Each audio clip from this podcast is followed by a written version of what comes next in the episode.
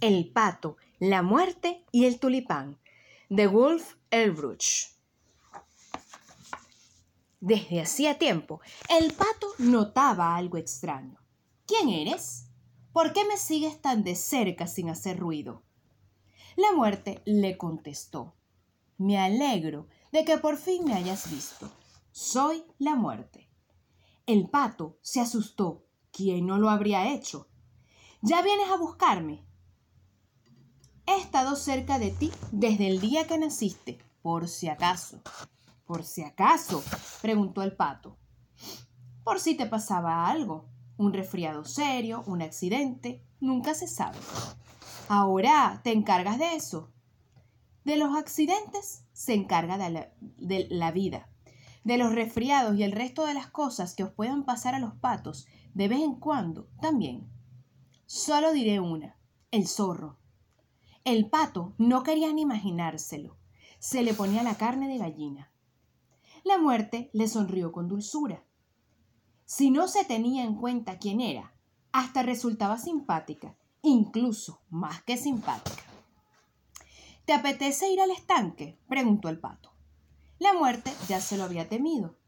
Después de un rato, la muerte tuvo que admitir que su pasión por, por zambullirse tenía límites. Perdóname, por favor, dijo. Necesito salir de este lugar tan húmedo. ¿Tenía frío? preguntó el pato. ¿Quieres que te caliente? Nadie sabe, nunca antes se lo había ofrecido hacer algo así por ella. A la mañana siguiente, muy temprano, el pato fue el primero en despertarse. No he muerto, pensó. Le dio la muerte un golpecito en el costado. No me he muerto, graznó henchido de felicidad. La muerte levantó la cabeza. Me alegro por ti, dijo desperezándose. ¿Y si me hubiera muerto? Entonces no habría podido descansar también, contestó la muerte bostezando.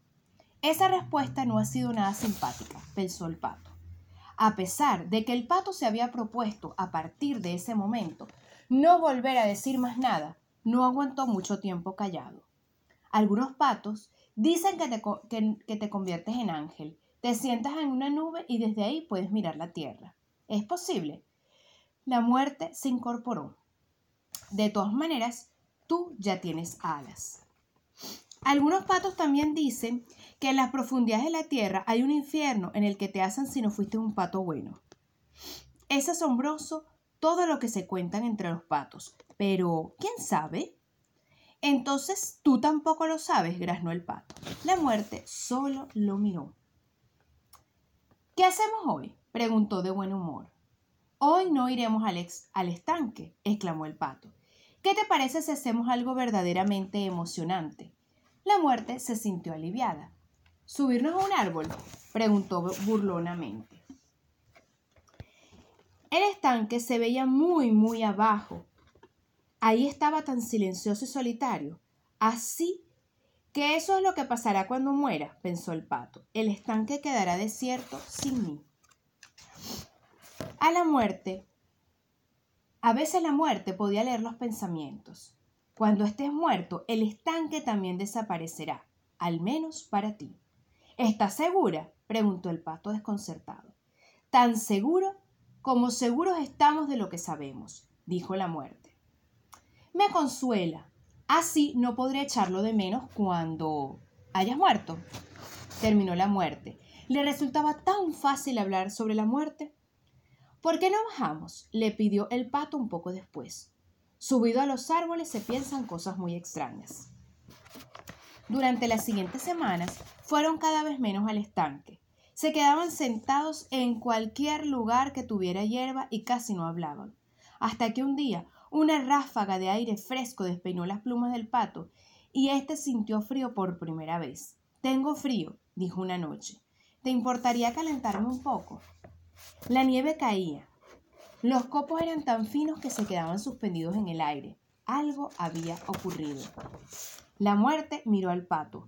Había dejado de respirar. Se había quedado muy quieto. Lo acarició para colocar un par de plumas ligeramente alborotadas. Lo cogió en brazos y se lo llevó al gran río. Allí lo acostó con mucho cuidado sobre el agua y le dio un suave empujoncito. Se quedó mucho tiempo mirando cómo se alejaba. Cuando lo perdió de vista, la muerte se sintió incluso un poco triste, pero así era la vida. Y colocó sobre él un tulipán. Colorín colorado, esta historia se ha terminado.